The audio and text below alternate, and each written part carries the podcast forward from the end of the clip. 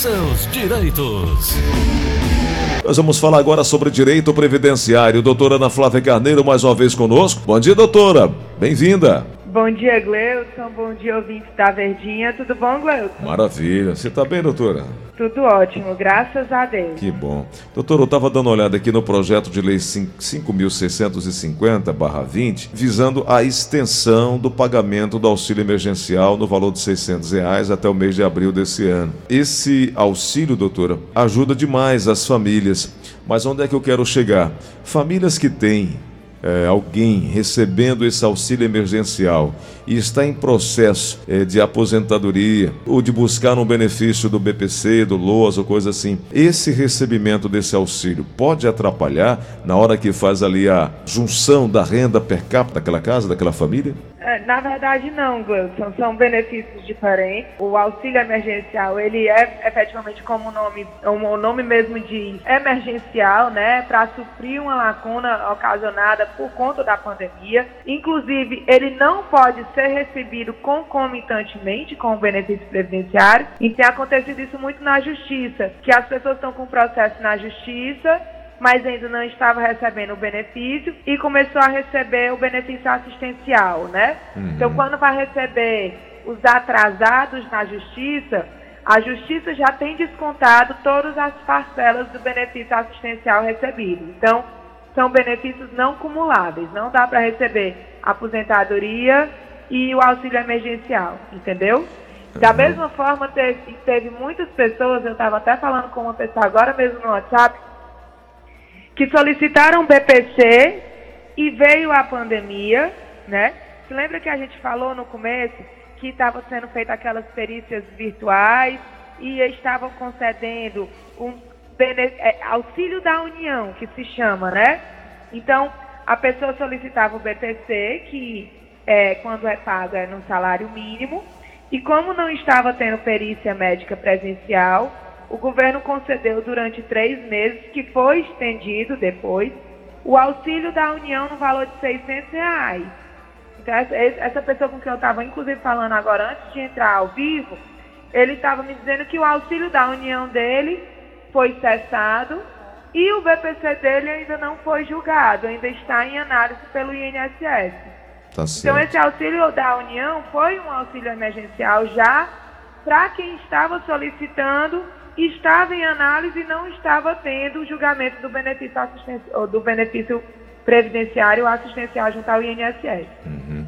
Né? Doutora, então tem se uhum. falado desse, dessa manutenção que a gente vê, eu particularmente vejo como uma coisa distante, até porque já está tendo desmame, né, uhum. do auxílio emergencial, né, ele era pago no valor de 600 ou 1.200 para quem comprovasse ser a rima de família, né? Mãe de uhum. família, mãe solteira. E já está em 600 e 300, né, Gleuson? Então já está diminuindo.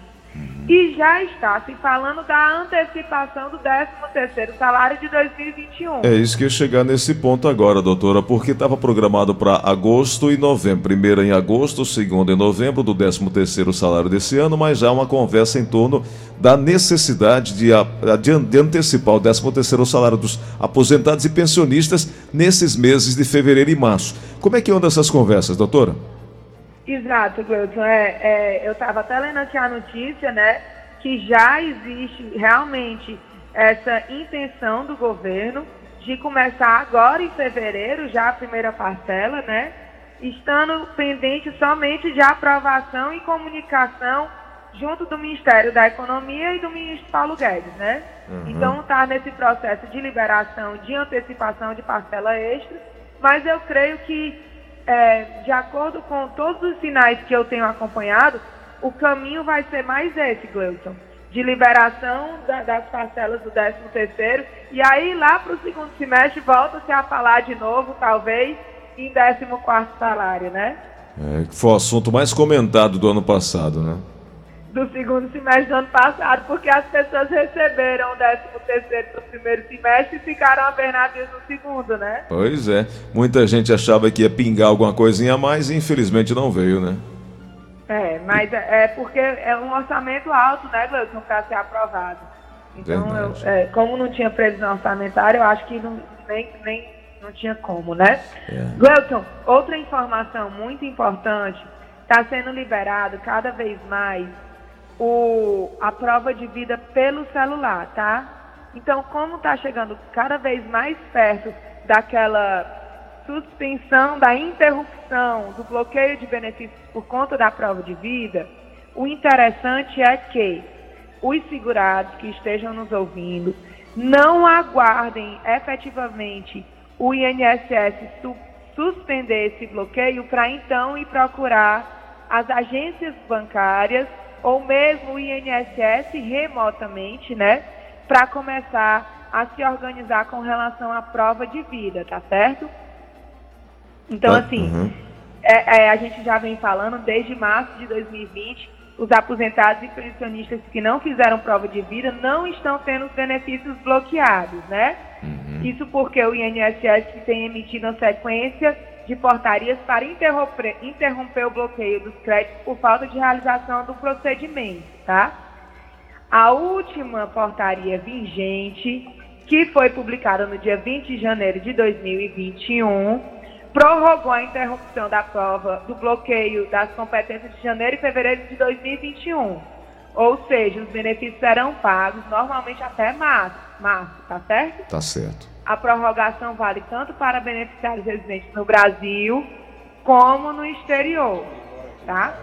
Importante lembrar que desde agosto o INSS começou primeiro com o projeto piloto que eles escolheram alguns segurados que iriam servir de, entre aspas, cobaia, né, para essa prova de vida, e já está ampliando a possibilidade da prova de vida pelo celular através de reconhecimento facial, tá certo, Gleuton? Tá certo. Então, eu não sei, Gleuton, se você já entrou na interface do meu INSS.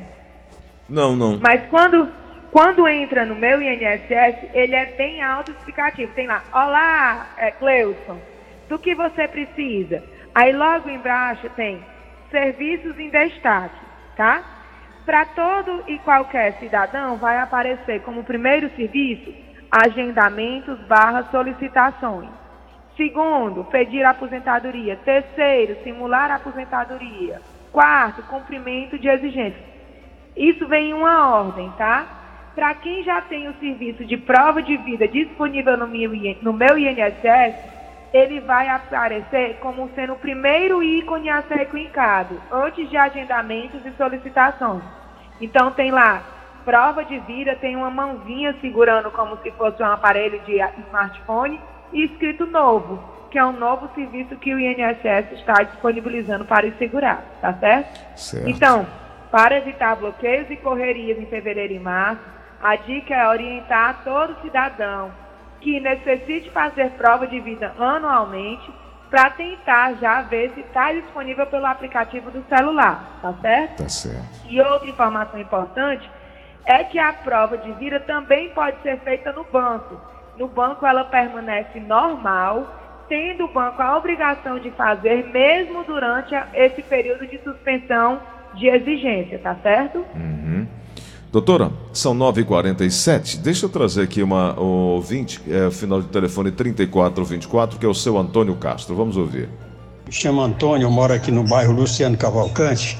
Primeiro eu queria agradecer o programa e a doutora por nos ajudar, tanto os aposentados como os, os outros que não são aposentados. Uma pergunta, o meu código de pagamento é 1163 e o mês de dezembro eu paguei 114,95. Eu gostaria quero desse favor dela para me dizer quanto é que eu vou pagar agora no mês de janeiro, por favor. Doutora Ana Flávia. Gleudson, essa pergunta do senhor Antônio Castro era o próximo assunto que eu ia falar, tá? Olha. Ia lembrar novamente que semana passada nós falamos sobre isso. E como está em mês de janeiro, mês de janeiro é mês de transição do salário mínimo, uhum. acontece muito de as pessoas pagarem errado, pois pagam com o valor do benefício ou do salário mínimo do ano passado, tá? Uhum. O salário mínimo mudou, aumentou para 1.100. Então, quem paga no código 1163, que é o simplificado de é, 11%, é, vai pagar R$ 121,22, tá, Gleuton? Certo. Eu vou passar logo os valores para quem paga nos outros, nas outras formas de contribuição, tá bom? Vamos lá. É, 102, né? É, 1102 eu já vou passar em 1102 porque já vai mudar agora em fevereiro de novo, né? Uhum. Então 1102 vezes 20%, quem paga como contribuinte individual a alíquota de 20%, agora em janeiro já deve pagar o valor de 220,40, tá? Certo. Quem paga a alíquota de 11% tem que pagar 121,22 e quem paga a alíquota de 5% tem que pagar R$ 55,10. Entendi. Acho que está claro para quem está nos acompanhando aí, ficou bem, bem certinho, né? Vamos E então. ficar sempre lembrado, Gleuton, que janeiro é novo valor. É. Fevereiro já muda de novo, né, doutora? Fevereiro já muda. Eu já já estou passando esses valores com os dois reais a mais que vai aumentar em fevereiro. Ok. Vamos então para mais ouvinte chegando aqui na linha da Verdinha. Alô, quem fala? Alô? Alô, Bom dia, amigo. bom dia. Quem meu fala? Nome, é, meu nome é Albuquerque. Eu tenho união estável com uma pessoa, certo? Certo. E ela é da Secretaria de Agricultura. Eu disse que caso aconteça alguma coisa com ela, se eu tenho direito é, ordenado dela, sabe? Doutora. Pronto. Aí, na verdade, ele está querendo saber se, se a companheira com quem ele vive em união estável vier a óbito, Isso. se ele pode receber a pensão por morte, né? Isso. Então vamos lá. É, existem dois requisitos para o pagamento da pensão por morte, Gleuco. É trabalhar em carteira assinada ou contribuir para o INSS, que essa contribuição para o INSS ela é liberada para o caso de agricultor, né? Que tem que comprovar o exercício da agricultura, né? Então, eu creio que ela trabalha na Secretaria de Agricultura, ela Isso. trabalha de carteira assinada, né? Então, Uhum. qualidade segurado preenchida. Segundo, o segundo requisito é ele comprovar a união estável pelo período de dois anos, tá? Então, o que, que é interessante? É comprovante de endereço, de, de endereço, né? Dos dois na mesma residência, tipo um, a conta de água no nome de um, a conta de livro no nome do outro, fotos, planos de saúde que tenha um como dependente do outro, planos funerários, tudo que comprove que eles residem no mesmo endereço serve de prova para a união estável. Filhos, né? Certidão de nascimento de filhos, caso, caso tenham.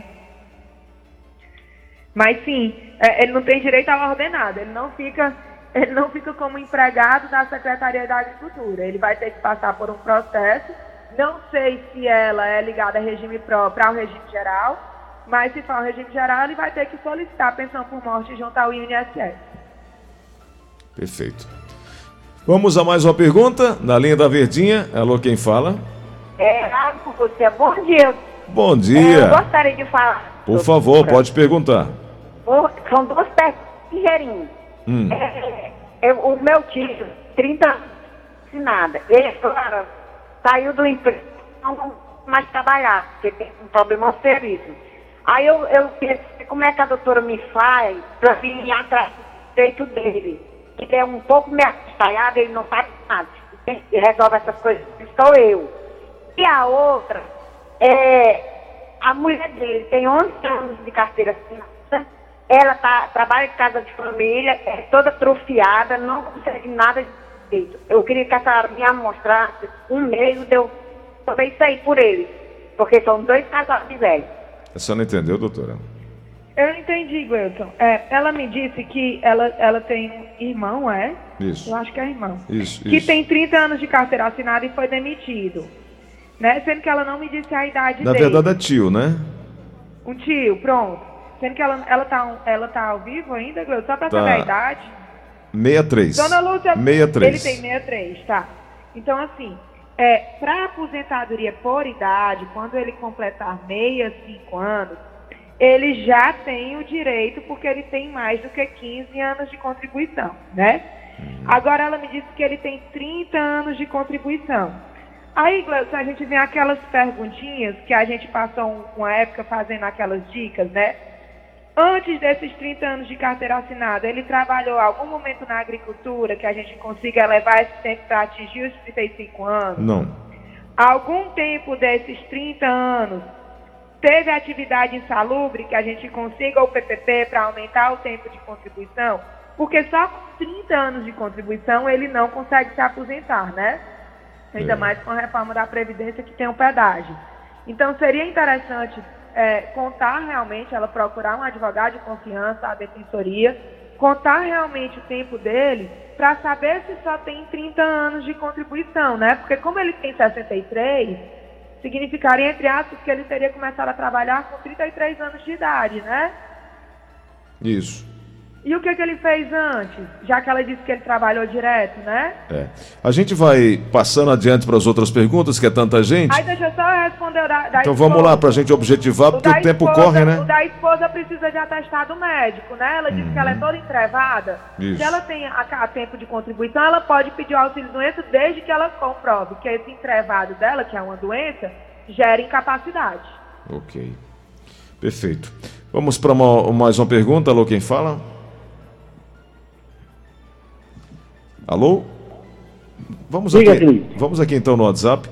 É, são 9h49. Bom dia, Gleidson Rosa, que é Rita de Cássia do Eusébio. Eu fiz uma pergunta aí para a doutora eh, na semana passada e não tive resposta. Uhum. Eu gostaria de ter resposta. Dava para você ver Se a, aí senhora, o se a áudio? senhora conseguir mandar a pergunta, né? Pra gente saber qual foi a pergunta que não foi respondida, Porque fica não mais fácil, gravado, né? né? É, não fica, fica, gravado pelo não tem- número do telefone. É, vamos aqui na outra ligação. Alô, quem fala? Alô? Quem fala? Vamos então no WhatsApp da Verdinha. Bom dia, Gleidson Rosa. Bom Bom dia. dia. doutora Ana Flávia. Bom dia. Meu nome é Geraldo, moro em Calcaia. Eu queria só, assim, mais ou menos uma informação.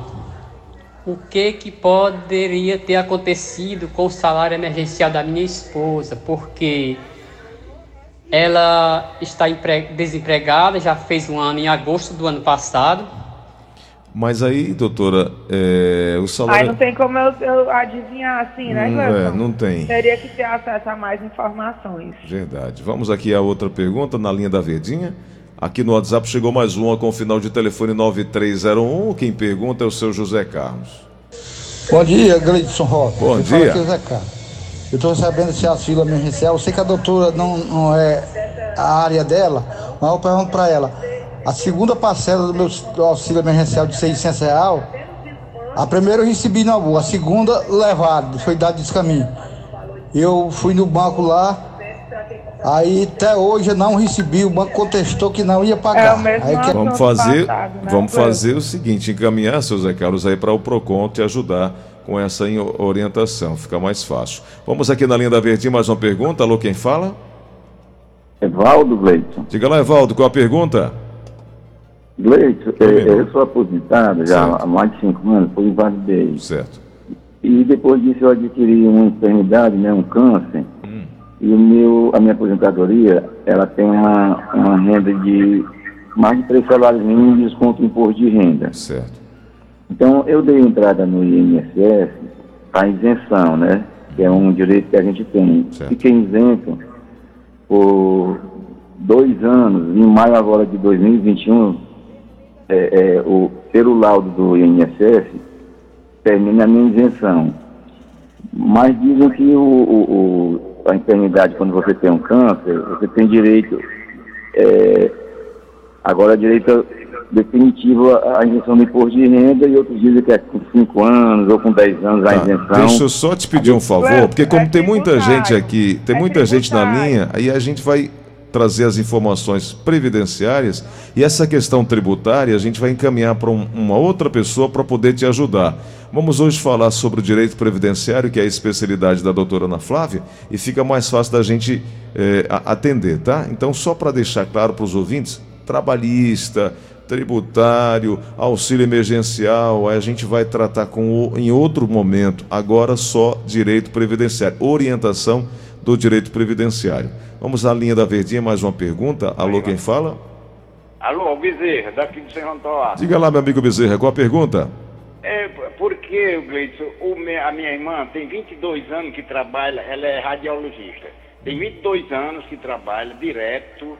Aí ela tem 48 anos. Gostaria de saber da doutora quanto tempo falta, se tem pedágio, não sei o que e tal, para ela se aposentar, por favor. Boa pergunta, Bezerra. Doutora Ana Flávia. É, 22 anos raio-x. Primeira coisa de tudo, Gleuton. Se não foi os 22 anos na mesma empresa que ela tá hoje em dia, tá, seu Bezerra? Era bom ela já solicitar os PPPs das empresas anteriores que ela trabalhou, tá? Porque é, técnico, auxiliar, quem trabalha com exposição a raio-x tem direito sim à aposentadoria especial, tá? É, na verdade tinha direito até 13 de novembro de 2019, né? Perfeito. Então aí esse, peri- esse, esse tempo dela aqui vai ser multiplicado por 1.2, tá? 22 anos vezes 1.2, ela teria hoje em dia 26 anos e 4 meses, tá? Falta um pouquinho para os 30 anos que ela teria que ter até 2019, mas já esteve mais distante. Mas a- é, o importante nesse momento é coletar a documentação para comprovar a exposição ao agente insalubre, que é o raio-x, tá bom? Tá certo. Doutora, só lembrando aqui que nós falamos semana passada sobre prova de vida que vai até 31 de janeiro, não? Em março, Março. começa a solicitar. É, não, vai até o final de fevereiro. Em março ela começa a ser solicitada novamente, tá? Ok, perfeito. Mas é, lembrando que como isso mexe com o valor que as pessoas vivem disso, né, Gleuton? Para evitar aglomeração, correria, desespero em cima da hora, é melhor já começarem a fazer. Doutora, uma pergunta que me fizeram semana passada e também essa pergunta voltou hoje, é sobre o, o direito a, a quem está grávida, a, é, direito maternidade, se eu não estou enganado aqui, é, é, é, dá direito sim, mas é preciso que esteja trabalhando, contribuindo, né? Precisa ter o quê? Ao menos 10 meses, um ano de contribuição? 10 a meses, carência né? do salário maternidade é 10 meses, Gleuton. Uhum. É, é É, uma- como se a pessoa tivesse que ter começado a, a contribuir um mês antes de engravidar, né? Hum, perfeito. Para evitar que a pessoa comece a contribuir quando sabe que engravidou. Então, Porque a aí dona... você contribui pouco tempo e recebe mais da Previdência. Seria uma forma até de pular a Previdência, entendeu? Isso. Então a dona Romênia fez essa pergunta, falando que a filha dela está grávida. Dona Romênia, é- era preciso que a sua filha estivesse trabalhando, né, contribuindo. Ou contribuindo, né? Contribuindo. Ou trabalhando de Ou- carteira assinada. Ou contribuindo. contribuindo. Ela está dizendo aqui, ela tá dizendo aqui que não ou, trabalha. Ou ser agricultora, né, Gleuton? É, Ou o isso. Só tem que comprovar o exercício da, agricultor, da agricultura, não precisa comprovar tempo de contribuição. Perfeito. Doutora Ana Flávia, pela gentileza de hoje, mais uma vez, muito obrigado. Eh, disponibilizar amanhã mais um momento, mais um espaço para a gente trazer informação. Amanhã tem muita informação também sobre o direito previdenciário. Arroba GFG Advocacia no Instagram tem todas as informações, inclusive eu sigo e acompanho lá para me informar, eh, para aprender mais. E o 996863123, aí você encontra a equipe da doutora Ana Flávia para prestar esses esclarecimentos iniciais. Doutora, obrigado mais uma vez por hoje, um grande abraço, viu? Eu que agradeço, Gleuton. Um abraço. Até amanhã. Fiquem com Deus e em paz.